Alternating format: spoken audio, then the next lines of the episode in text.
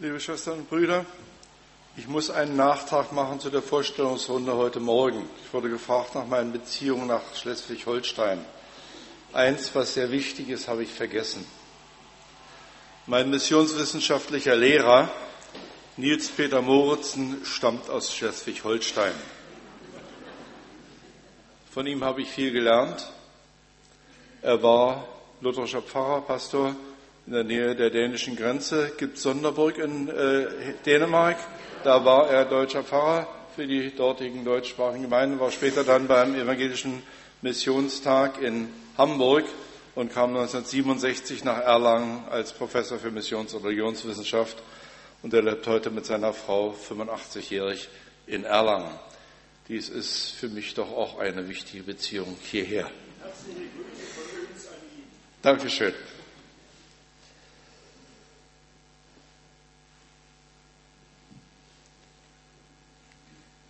Menschen aus anderen Religionen begegnen, so ist unser Thema für diesen Tag. Gläubige anderer Religionen haben uns etwas zu sagen, wenn wir bereit sind hinzuhören und ihnen zuzuhören. Wir haben ihre Aussagen über ihren Glauben zu respektieren, ernst zu nehmen, auch wenn wir nicht für uns, wie sie für uns nicht akzeptieren. Dieser Respekt ist Grundvoraussetzung für die Begegnung mit den Menschen anderen Glaubens. So haben wir uns das heute Vormittag erarbeitet. Vor etlichen Jahren hat bei einer Veranstaltung im Bayerisch-Schwäbischen, an der auch Türken teilnahmen, ein Türke zu mir gesagt in der Diskussion, ich habe immer den Eindruck gehabt, in Deutschland gibt es keine Christen. Mit mir hat nie jemand über den Glauben gesprochen.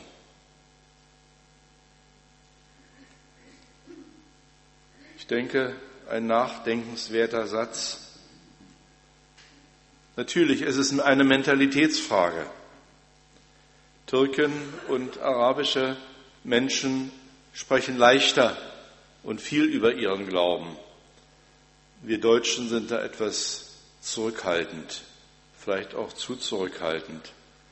Aber andere warten vielleicht darauf, dass wir sie auf ihren Glauben ansprechen und etwas von unserem Glauben sagen. Deshalb die Frage heute Nachmittag, haben wir als Christen, Gläubigen anderer Religionen, etwas zu sagen? Und ich habe wieder drei Schritte. Einmal warum sollen wir über unseren Glauben reden? Dann, wie reden wir über unseren Glauben?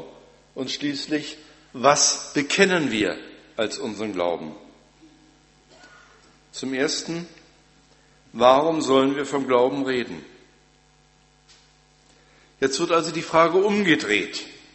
Haben wir als Christen, Gläubigen anderer Religion etwas zu sagen? Und wenn ja, was?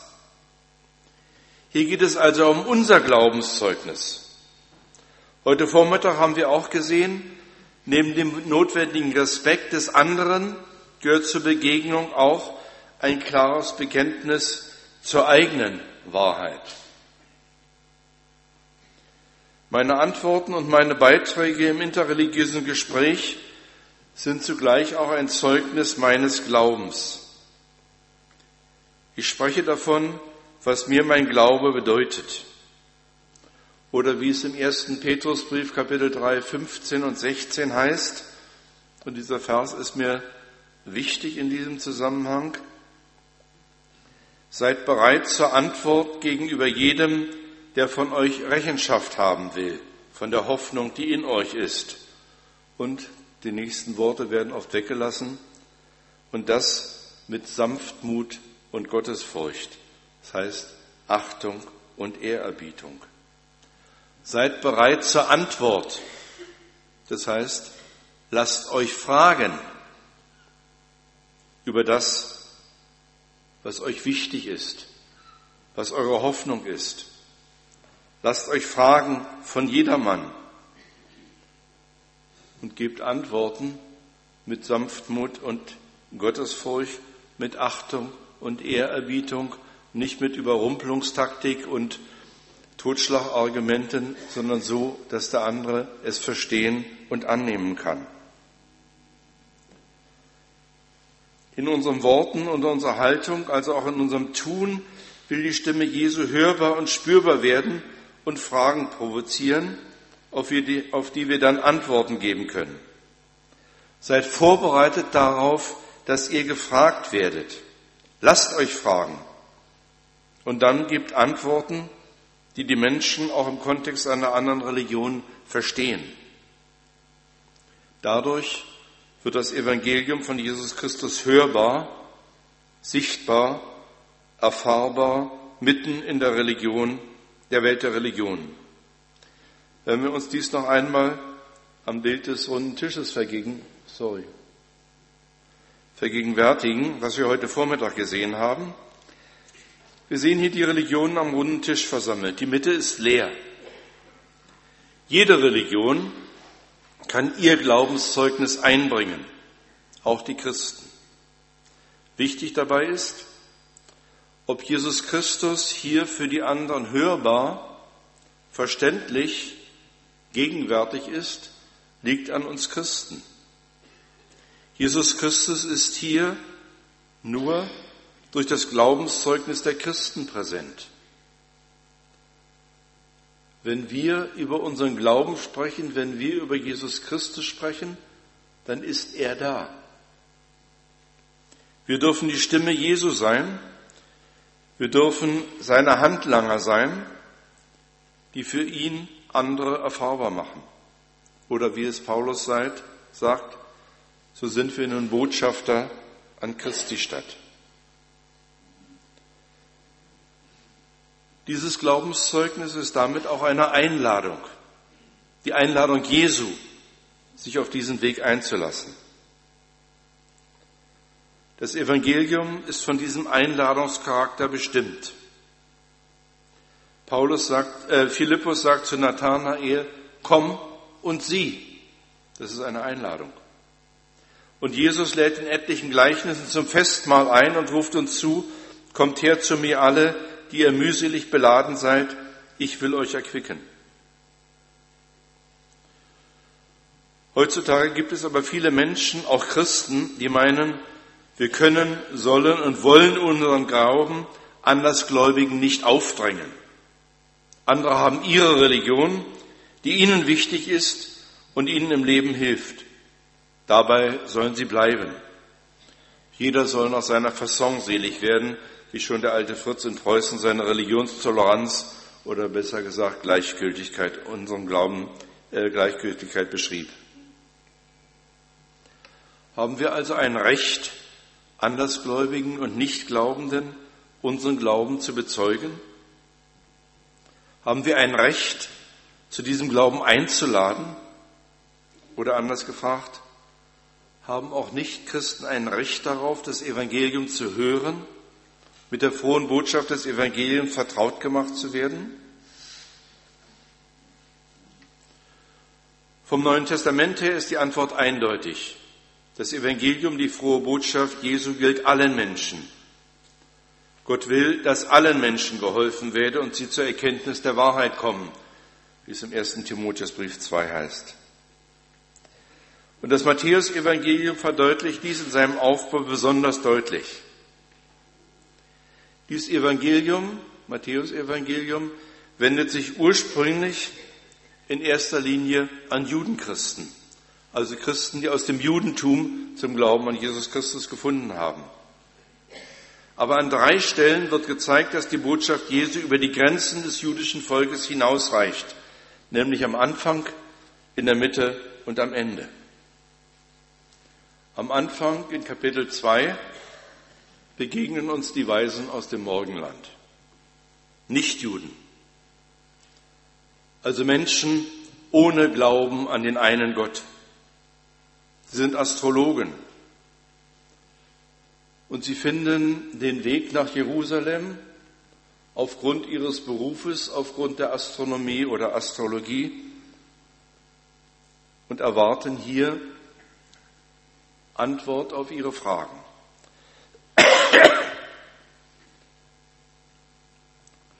Der Stern führt sie nach Jerusalem, nicht weiter. Den Weg nach Bethlehem zur Krippe finden sie durch das Wort der Schriftgelehrten, die Herodes um sich sammelt, um Antwort zu finden, wo der König der Juden geboren sei. Und sie machen sich auf den Weg und beten das Jesuskind an als Nichtglaubende, als Nichtjuden. Und sie werden von Gott auf einem anderen Weg nach Hause geführt. Ungläubige gehören zu den ersten Verehrern Jesus. Die Weisen, durch den Stern geleitet und durch das Wort der Schrift zum Ziel geführt. In der Mitte des Evangeliums, in Kapitel 15, begegnet uns die syrophönizische Frau. Jesus ist mit seinen Jüngern sozusagen ins Ausland, außerhalb des jüdisch-galiläischen Landes gegangen. Und hier begegnet er dieser nichtjüdischen Frau, die Jesus um Heilung für ihre kranke Tochter bittet. Jesus weist sie zurück, ich bin gesandt zu den verlorenen Schafen des Hauses Israel. Aber die Frau lässt nicht locker. Jesus sagt zu ihr, man nimmt nicht den Kindern das Brot weg und wirft es vor die Hunde. Die Frau, schlagfertig, aber die Hunde essen doch die Brosamen, die von der Herrn Tische fallen. Und Jesus antwortet ihr, dein Glaube ist groß, die geschehe, wie du willst. Eine nicht-jüdische, eine heidnische Frau findet zum Glauben an Jesus. Und eine kleine Randbemerkung, auf älteren Abendmahlsbildern muss man mal genau hingucken, findet sich oft ein Hund in Erinnerung an dieses Wort. Die Hunde haben Anspruch auf die Brosamen, die von der Herren Tische fallen. Und damit am Heil. Ein Hinweis, es sind keine Grenzen gesetzt. Und schließlich am Ende des Matthäus-Evangeliums die Verkündigung Jesu Vollmacht über alles im Himmel auf Erden und der sogenannte Missionsbefehl, auf den ich gleich noch weiter zu sprechen komme. Das heißt, zunächst gilt das Evangelium dem jüdischen Volk, aber von Anfang an ist es darauf angelegt, dass es zugleich auch allen Menschen, allen Völkern gilt. Es wird gepredigt werden, das Evangelium vom Reich in der ganzen Welt zum Zeugnis für alle Völker und dann wird das Ende kommen. Matthäus 24 und Markus 13. Allen gilt die Einladung Jesu. Der Hausherr sagt zu seinem Knecht, geh hinaus auf die Straßen und Gassen und führe die Armen, Verkrüppelten, Blinden und Lahmen hinein. Und geh hinaus auf die Landstraße und an die Zäune und Hecken und nötige sie hereinzukommen, dass mein Haus voll werde. Die Einladung Jesu kennt keine Grenzen. Und es lohnt sich da auch ein Blick auf den Missionsbefehl zu lenken. Hier etwas umschrieben. Mir ist gegeben alle Gewalt im Himmel und auf Erden. Darum, wenn ihr hingeht in die Welt, über die ich bereits Herr bin, macht alle Völker zu Jüngern, indem er sie tauft und den Namen des Vaters und des Sohnes und des Heiligen Geistes, indem er sie halten lehret, was ich euch befohlen habe. Und siehe, wenn ihr dies tut, dann werdet ihr erfahren, ich bin bei euch alle Tage bis an der Weltende. Das ist etwas angelehnt an die Übersetzung von Ulrich Wilkens, der hier in Hamburg ja auch nicht ganz unbekannt ist. Oder hier im Norden als ehemaliger Hamburger Bischof. War doch Hamburg, ne? Norderwien.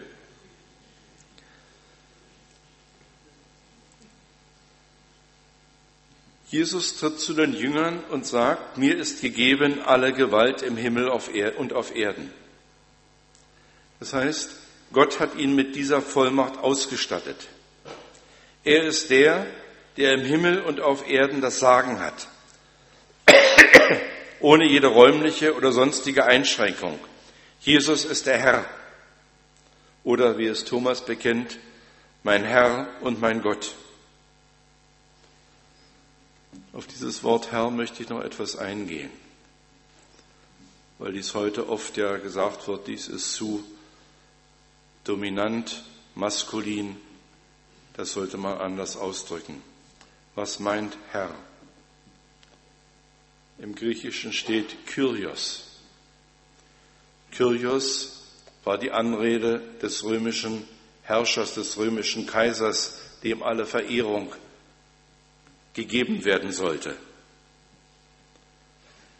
Wenn Jesus also als Kyrios bezeichnet wird, dann wird er als der Herr, als der Herrscher angeredet, dem alle Gewalt auf Himmel und auf Erden gegeben ist. Kyrios ist das griechische Äquivalent, der griechische Ersatz für das Wort Adonai im Hebräischen, im Alten Testament. Adonai steht für den Gottesnamen, als Umschreibung des Gottesnamens, den man nicht aussprechen wollte. Wenn Jesus also Adonai, Kyrios, Herr genannt wird, dann wird er auch als Gott bezeichnet. Von daher auf die Bezeichnung Jesus als der Herr zu verzichten, ist Aufgabe einer wichtigen Aussage. Und wenn teilweise in den Gottesdiensten beim aaronitischen Segen der Herr segne euch und behüte euch, das Herr einfach durch Gott ersetzt wird, ist dies meines Erachtens auch eine Verarmung, denn dieser ganze Gedanke steht dahinter. Es ist dieser eine Gott, der sich dann auch in Jesus Christus offenbart hat, der hier angerufen wird. Diese Aussage steht also am Anfang des Missionsbefehls.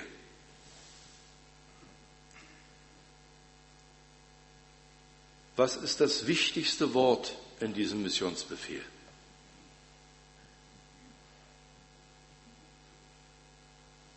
Irgendein Vorschlag? Alle? Wie bitte?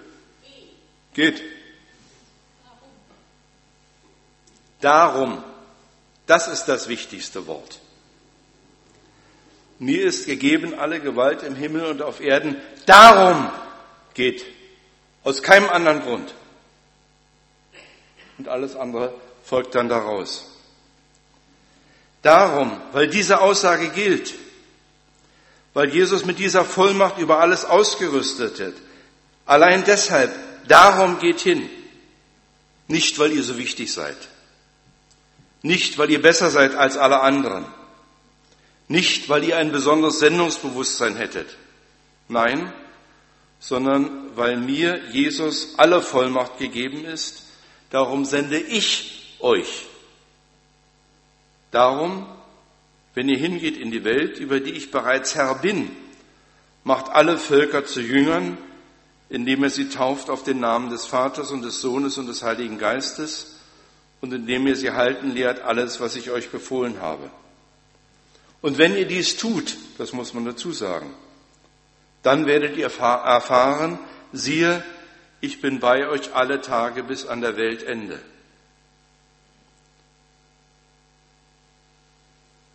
Professor Georg Vizedum, der in Neuendettelsau lange gelehrt hat als Missionswissenschaftler, der sagte, die Zusage, ich bin bei euch alle Tage an der Weltende, ist geknüpft an das Vorhergehende.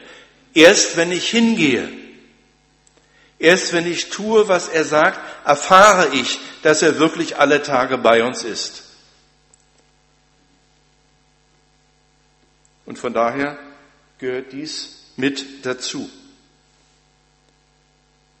Christus bevollmächtigt uns, bevollmächtigt uns durch seinen Heiligen Geist, seine Zeugen zu sein bis an das Ende der Erde. Jesus sendet uns, er geht voran und Jesus kommt auch vor dem Missionar zu den Menschen. Dies gibt es in der Missionsgeschichte immer wieder als Zeugnis, da sagten, ja, wir wissen, dass ihr kommt, ihr seid uns schon angekündigt durch Träume oder sonstige Visionen. Jesus kommt vor dem Missionar. Der Missionar folgt Jesus. Und dasselbe meint auch Paulus, wenn er schreibt in 2. Korinther 5, Dies alles ist von Gott her geschehen. Er hat uns durch Christus mit sich versöhnt und uns den Dienst oder Auftrag gegeben, die Versöhnung zu predigen. Denn Gott ist es, der in Christus die Welt mit sich selbst versöhnt und unter uns das Wort der Versöhnung aufrichtete. So sind wir nun Gesandte oder Botschafter an Christi Stadt. So bitten wir an Christi Stadt, lasst euch versöhnen mit Gott.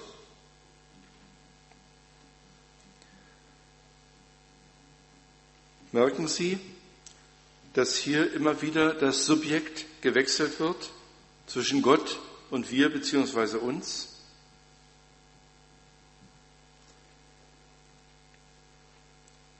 Er hat uns durch Christus mit sich versöhnt. Gott ist es, der die Welt versöhnte. So sind wir nun Gesandte an Christi Stadt. So bitten wir an Christi Stadt, lasst euch versöhnen mit Gott. Unser Handeln, unser Auftrag ist immer an das gebunden, was Gott zuvor getan hat. Wir sind Beauftragte, Gesandte, Botschafter anstelle von Jesus Christus, für Jesus Christus. Ein Botschafter im politischen Bereich redet nicht aus eigener Vollmacht. Er wird von seiner Regierung gesandt, um der anderen Regierung etwas zu sagen. Nicht seine Meinung, sondern die Meinung des Auftraggebers. So sind wir Botschafter, Gesandte an Christi Stadt, das zu sagen, was Christus sagen will. Von Johannes Evangelista Gosner, dem Begründer der Gosner Mission in Berlin, stammt der provokante Satz, den ich in meinem Arbeitszimmer zu stehen habe. Hören wir auf, Missionare zu sein, so hören wir auch auf, Christen zu sein. Hören wir auf, Missionare zu sein, so hören wir auch auf, Christen zu sein. Ein provokanter Satz, kein ganz leichter Satz, aber im Kern stimmt er. Also, warum sollen wir über unseren Glauben reden? Weil wir von Christus gesandt sind, weil wir beauftragt sind, weil es nicht unsere Entscheidung ist, sondern er will durch uns wirken. Das Zweite, wie reden wir über unseren Glauben? Es geht in der interreligiösen Begegnung um Positionen und nicht um Negationen. Eine Position ist eine positive Aussage. Ich spreche von meinem Glauben in positiver Form auch grammatikalisch. Es ist nicht meine Aufgabe zu sagen, was ich nicht glaube oder mich über den Glauben anderer negativ zu äußern. Eine Negation ist negativ. Ich erzähle, wer Jesus ist. Ich sage nicht, wer er nicht ist. Wenn ich von Jesus erzähle, grenze ich mich nicht negativ von anderen ab, sondern sage in positiver Weise, was mir wichtig ist. Das ist nicht immer eine leichte Aufgabe, sondern erfordert eine gewisse Reflexion und Übung. Versuchen Sie einmal einfach nur in auch grammatikalisch positiven Aussagen über den Glauben zu reden. Das zu sagen, was Ihnen wichtig ist im Glauben, am, am Glauben. Daran kann man sich ein Stück weit einüben und eben deutlich machen, es geht um eine Position und damit eine positive Aussage. Wie rede ich über unseren Glauben positiv? Ein zweiter Aspekt ist hier auch wichtig, vor allem in der Begegnung mit Muslimen. Philosophische Diskussionen über die Trinität, wie Einheit und Dreiheit zusammengedacht werden können, oder auch über die Inkarnation, über die Menschwerdung Gottes bringen letztlich nicht weiter. Sie sind nur ein vielleicht interessanter Schlagabtausch, aber nicht mehr. Damit kann man niemand anders überzeugen.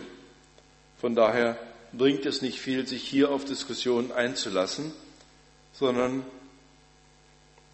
wir fragen, wie können wir über unseren Glauben reden?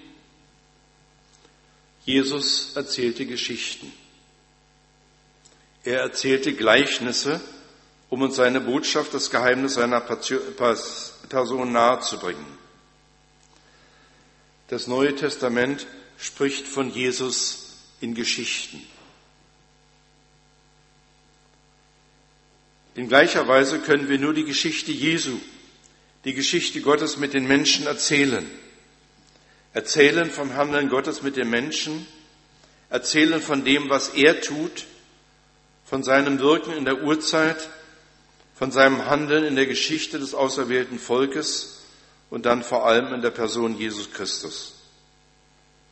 Der Gott, der sich damals den Menschen als stark und mächtig erwiesen hatte und der sich auf die Menschen eingelassen und sich zu ihnen begeben hatte und ihre Wege, auch ihre Irrwege mitgegangen ist, der sie aus der Knechtschaft in Ägypten herausführte, der ihnen geholfen und Heil gebracht hatte, der will auch heute den Menschen helfen, die sich auf ihn einlassen. Unser Gott ist ein Gott, der mitgeht. Im Seminar hatten wir auch das herausgestellt, dies ist ein Unterschied zur Gotteserfahrung, zum Gottesglauben im Islam. Gott lässt sich auf den Menschen ein. Er lässt sich auf die Wege der Menschen ein, auch die Irrwege, um sie wieder zurechtzubringen. Er führt sie seine Wege und geht die Irrwege mit. Gott ist ein Gott, der mitgeht, auch in Jesus Christus. Und gerade an ihm wird dies deutlich.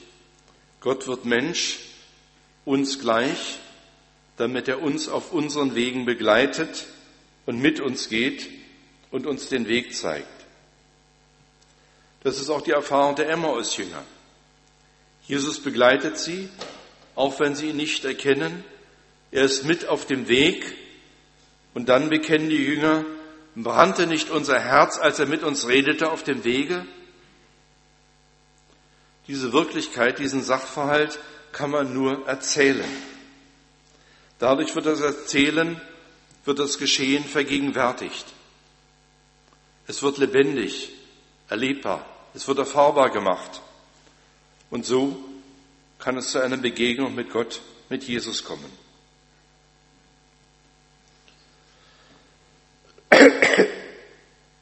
In Tansania habe ich oft erlebt, dass afrikanische Evangelisten in ihren Predigten die Evangelienberichte einfach nacherzählten.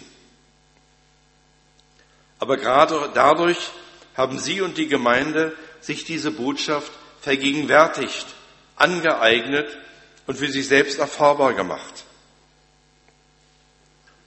Die erfahrene Wirklichkeit eines Lebens mit Christus wird in Worte gekleidet, das damit gegenwärtig und lebendig wird. Der Verkündiger lebt mit der Botschaft und zieht seine Hörer mit ein, indem er immer wieder auffordert, ein Echo zu geben, Zustimmung, Unterstützung. Ja, so ist es, so haben wir es erlebt. Und dadurch wird die Sache lebendig, wird sie vergegenwärtigt. Oder oft werden in Gottesdiensten, vor allem evangelistischen Gottesdienste, Anspiele in Tansania meist von Jugendlichen aufgeführt, die biblische Geschichten zum Inhalt haben. Dadurch wird das Handeln Gottes und das Handeln Jesu gegenwärtig. Es wird erfahrbar, erlebbar, vor allem in Gegenden, wo es Fernsehen und ähnliches nicht gibt.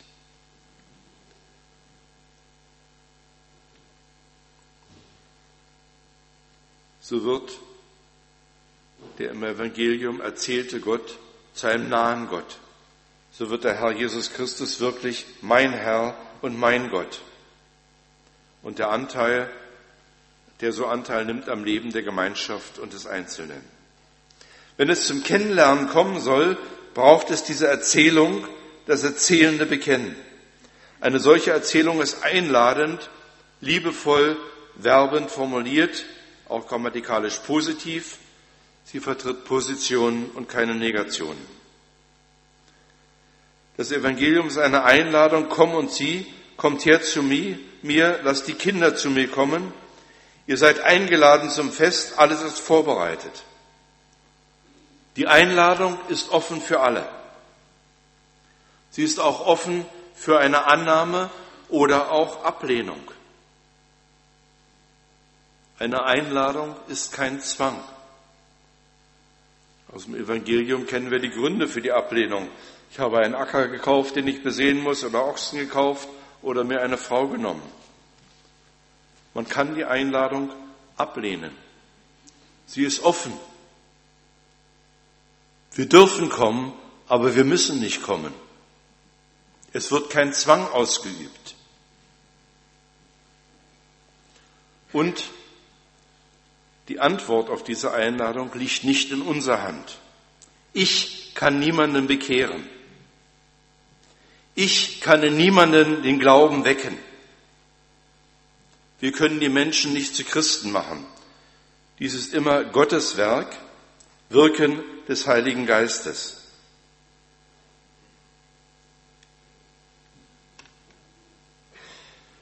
Im Augsburgischen Bekenntnis, das mir sehr wichtig ist, heißt es im fünften Artikel, damit wir zum Glauben kommen, hat Gott den Verkündigungsdienst des Evangeliums und die Sakramente eingesetzt.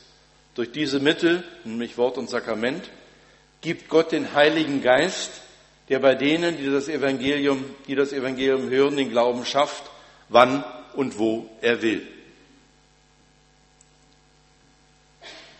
Nicht wir wirken Glauben, sondern Gott wirkt den Glauben. Nicht wir haben Instrumente, Methoden und sonst etwas in der Hand, um Glauben wirken zu können, sondern Gott schenkt uns das Evangelium und die Sakramente. Und er schafft den Glauben, wann und wo er will. Ich habe es nicht in meiner Hand. Ein Pfarrer in Tansania erzählte mir von seiner Familie, dass seine Eltern noch keine Christen sind und sagte, dass er darum betet und wartet, wie es wird. Er sagte, ich weiß nicht, wann Gottes Zeit kommt, dass sie zum Glauben finden werden. Ich vertraue nur darauf, dass er seine Zeit haben wird. Wann und wo liegt in Gottes Hand. Dies dürfen wir bei unserem Dienst nie vergessen. Wir können nichts erzwingen aber wir können darauf vertrauen, dass Gott zu seiner Zeit sein Werk tun will.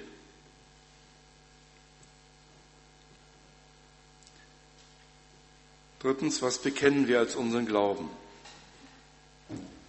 Was ist meine bzw. unsere Position? Was bringen wir in das Gespräch der Religionen ein?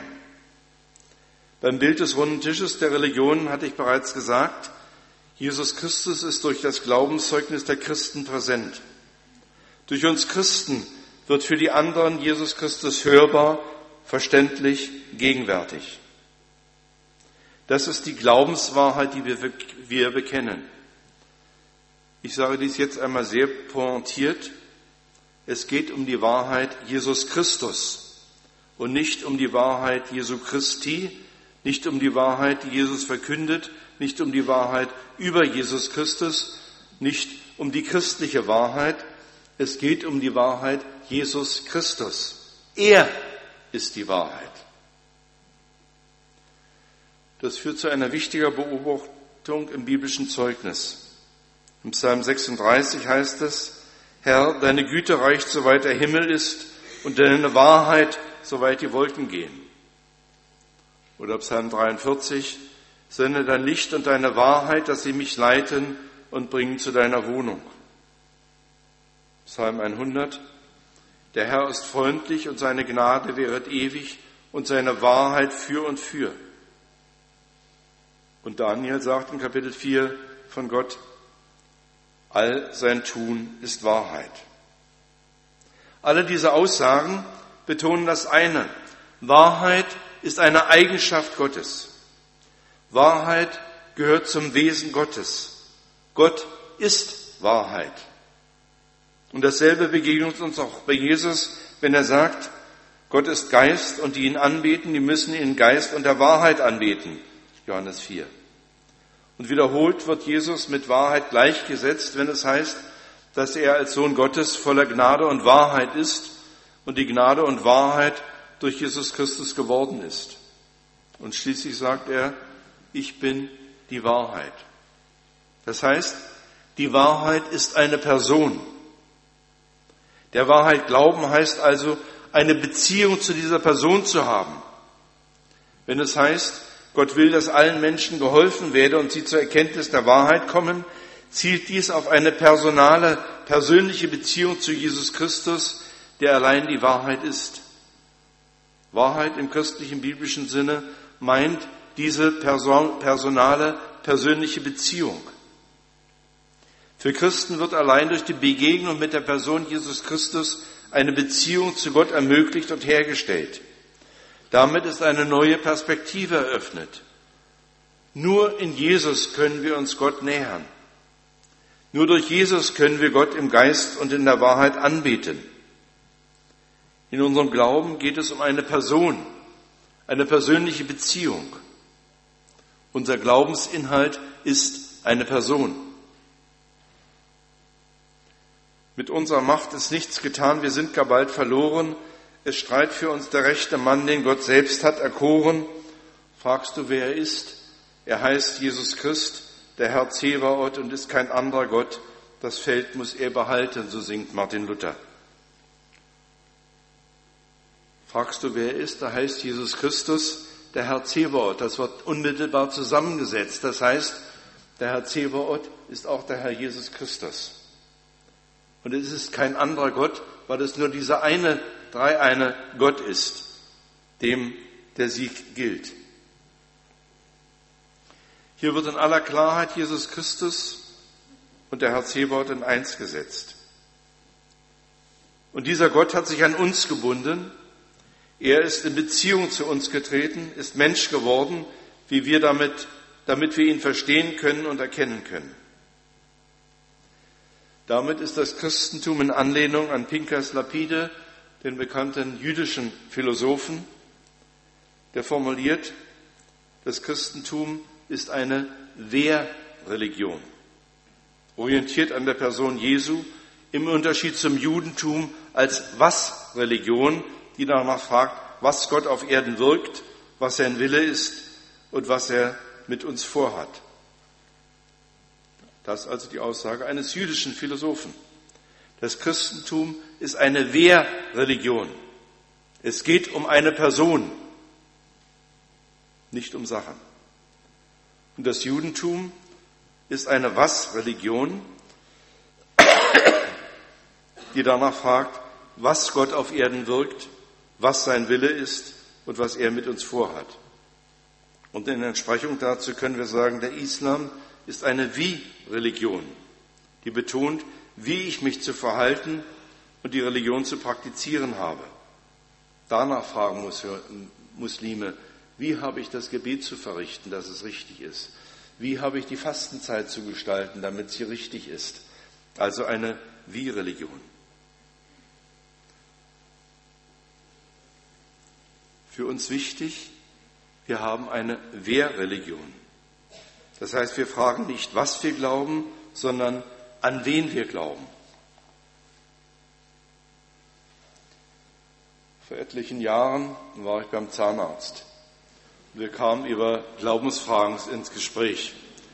Und nachdem er in meinem Mund sich zu schaffen machte, fragt er mich, wie viel glauben Sie? Ich konnte nicht antworten, weil der Mund ja belegt war.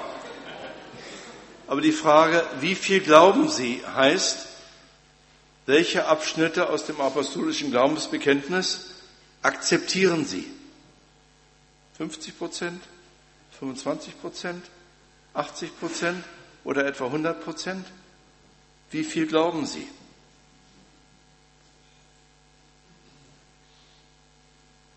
Letztlich ist die Frage völlig verkehrt gestellt. In den altkirchlichen Bekenntnissen geht es nicht zuerst um wahre Lehrsätze, sondern um die Beziehung zu Jesus Christus. Ich glaube Jesus Christus. Ich glaube an Jesus Christus. Das meint, ich vertraue auf Jesus Christus. Ich habe mich an Jesus Christus, der dann im Bekenntnis weiter beschrieben wird, gebunden, beziehungsweise er hat sich an mich gebunden. Und die einzelnen Aussagen im apostolischen Glaubensbekenntnis über Jesus sind nur Attribute zu diesem einen Bekenntnis. Ich glaube Jesus Christus. Da ist es gleichgültig, ob ich das eine verstehe oder nicht verstehe, ob mir das eine wie, äh, schwierig erscheint oder nicht schwierig erscheint. Entscheidend ist die Bindung an diese eine Person. Die Wahrheit ist eine Person, aber es reicht nicht aus, nur auf die Person zu verweisen, sondern es bekommt auf die Beziehung zu dieser Person an, auf die Wirkung, die Jesus auf Christen hat und die mit dem Wort Glauben ausgedrückt wird. Die Glaubensfrage ist, worauf setze ich mein Vertrauen? Was, richtiger, wer ist mein Halt im Leben und im Sterben? Von wem weiß ich mich getragen und gehalten? Der Heidelberger Katechismus formuliert es eindrücklich in seiner ersten Frage, was ist dein einziger Trost im Leben und im Sterben? Und antwortet, dass ich mit Leib und Seele beide im Leben und Sterben nicht mein, sondern meines getreuen Heilands Jesus Christus eigen bin. Mein einziger Halt ist Jesus Christus, der durch sein Leben, Leiden und Sterben sowie die Auferstehung von den Toten die Versöhnung der Welt, Vergebung der Sünden und das ewige Heil ermöglicht hat und das uns als Menschen dann im Glauben zugesprochen wird. Nicht wir sprechen es uns zu, es wird uns zugesprochen. Nicht wir vergeben uns Sünde, nicht wir rechtfertigen uns, sondern uns wird vergeben, uns wird Rechtfertigung zugesprochen.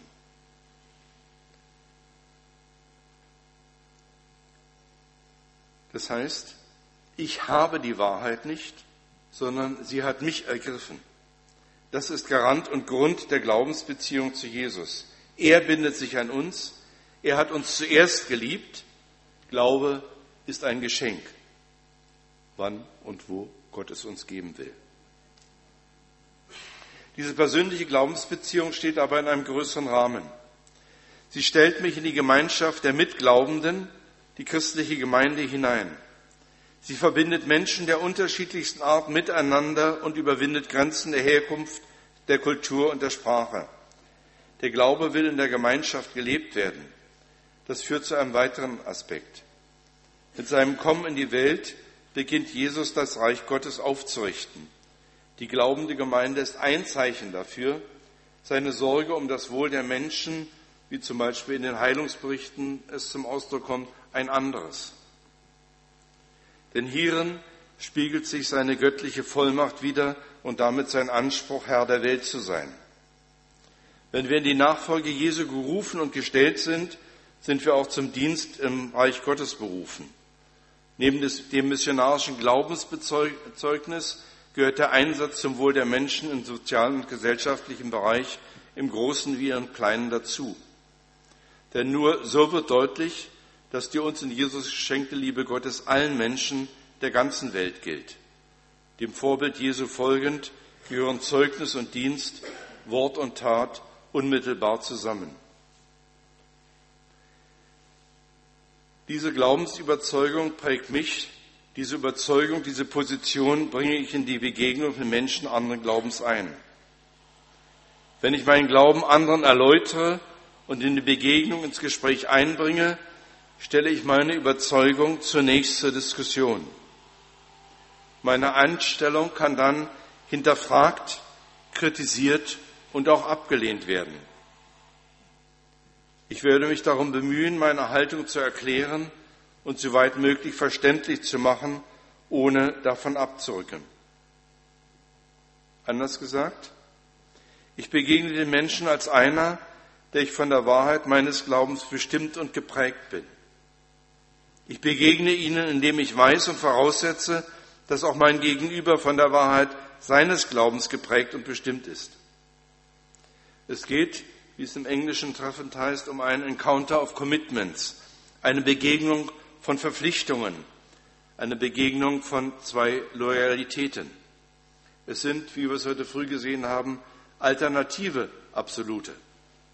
Diese Spannung zwischen dem eigenen religiösen Wahrheitsbewusstsein und demselben Anspruch des anderen ist nicht aufzulösen.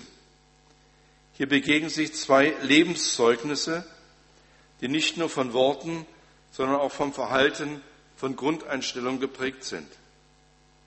Es geht um die Begegnung von Menschen, die sich in ihrer jeweiligen Würde respektieren und mit ihrem Bekenntnis ihres Inneren öffnen und sich so auch verwundbar machen.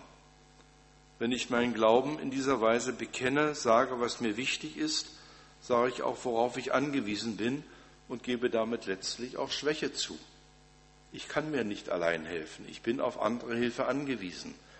Ich bin auf Jesus Christus angewiesen. Damit mache ich mich ein Stück weit lächerlich, verletzbar. Ich weiß nicht, wie der andere immer darauf reagiert. Aber es gilt, dies in aller Offenheit und Ehrlichkeit miteinander zu teilen und darüber zu sprechen. Es geht um die Begegnung von Menschen, die sich in ihrer jeweiligen Würde respektieren und mit ihrem Bekenntnis ihr Innerstes öffnen. Und dieses Lebenszeugnis hat etwas mit Mission zu tun, denn hier wird mein Glaube als die mich tragende Kraft angesprochen. Das christliche Lebenszeugnis spricht davon, erzählt in positiver Form davon, was Jesus mir bedeutet und wo und wie mir der Glaube im Leben wichtig ist. Mir hilft, und mich stärkt. Zugleich ist diese Einlad dies eine Einladung an andere, sich auf diesen Weg einzulassen und teilzuhaben an Jesus und das durch ihn gewirkte Heil und die Versöhnung der Welt. Eine Einladung, sich von der Wahrheit Jesus Christus ergreifen zu lassen und eine persönliche Beziehung zu beginnen. Anfügen möchte ich in gleicher Weise kann von der anderen Seite eine Einladung ausgehen. Gelegentlich wurde ich von Muslimen gefragt, nachdem sie merkten, dass ich mich über den Islam relativ gut auskenne, warum sind sie nicht Muslim, wenn sie das alles so genau wissen?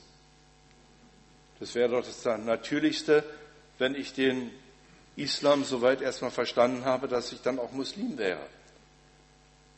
Damit müssen wir auch umgehen. Und das, diese Einladung hat ihr Recht wenn wir in Anspruch nehmen, andere zu glauben, einladen zu können, ohne zu überrumpeln, ohne, Zwang, gilt das für die andere Seite in gleicher Weise. Mir ist mein christliches Zeugnis, meine Bindung an Jesus Christus einleuchtender, wichtiger, mehr Lebensgrundlage, als es mir der Islam bieten kann. Oder noch einmal anders gesagt, weil die Wahrheit des christlichen Glaubens eine Person ist, knüpft sie ihre Beziehung zum Menschen, kann Widerstände überwinden, weckt Glauben und lässt ihn wachsen und führt, ihn, führt den Weg zur Taufe in die christliche Gemeinde. Und wenn der Herr der Gemeinde es schenkt, können wir dabei seine Handlanger und sein Mund sein. Ich wurde vorhin nach dem Seminar angesprochen und das möchte ich hier doch noch anfügen. Natürlich, unser Wunsch ist es, dass auch für Muslime der Weg zum Glauben und zur Taufe führt und in die christliche Gemeinde. Auch bei uns kann es für Muslime schwierig sein, sich zur Taufe zu melden, sich taufen zu lassen und damit aus der islamischen Gemeinschaft ausgeschlossen zu werden, die sozialen Bindungen zu verlieren von Todesdrogen einmal ganz abgesehen. Wenn wir Muslime auf dem Weg zum Glauben begleiten, ist es auch unsere Verantwortung, gemeinsam mit ihnen darüber nachzudenken, was ein Schritt zur Taufe bedeuten kann, welche Nachteile das mit sich bringen kann. Und die Frage an uns, was bieten wir den Muslimen oder den konvertierten Muslimen? Sind wir eine neue Gemeinschaft, die sie tragen kann, in der sie wirklich zu Hause sind, in der sie angenommen sind, die ihnen auch einen Schutzraum bieten kann? Diesen Fragen müssen wir uns auch offen stellen. Gemäß dem Gleichnis Jesu, wer einen Turm bauen will, mache zuerst die Rechnung auf, ob es habe hinauszuführen. Darüber muss man mit Muslimen auch sprechen. Ihnen es zu einfach zu machen und zu schnell zu taufen ist sicherlich nicht der richtige Weg, aber gemeinsam zu überlegen, was richtig und was möglich ist, dies gehört zu unserem Auftrag mit dazu. Auch darin können wir Handlanger und Mund Jesu sein. Ich danke Ihnen vielmals für Ihre Aufmerksamkeit.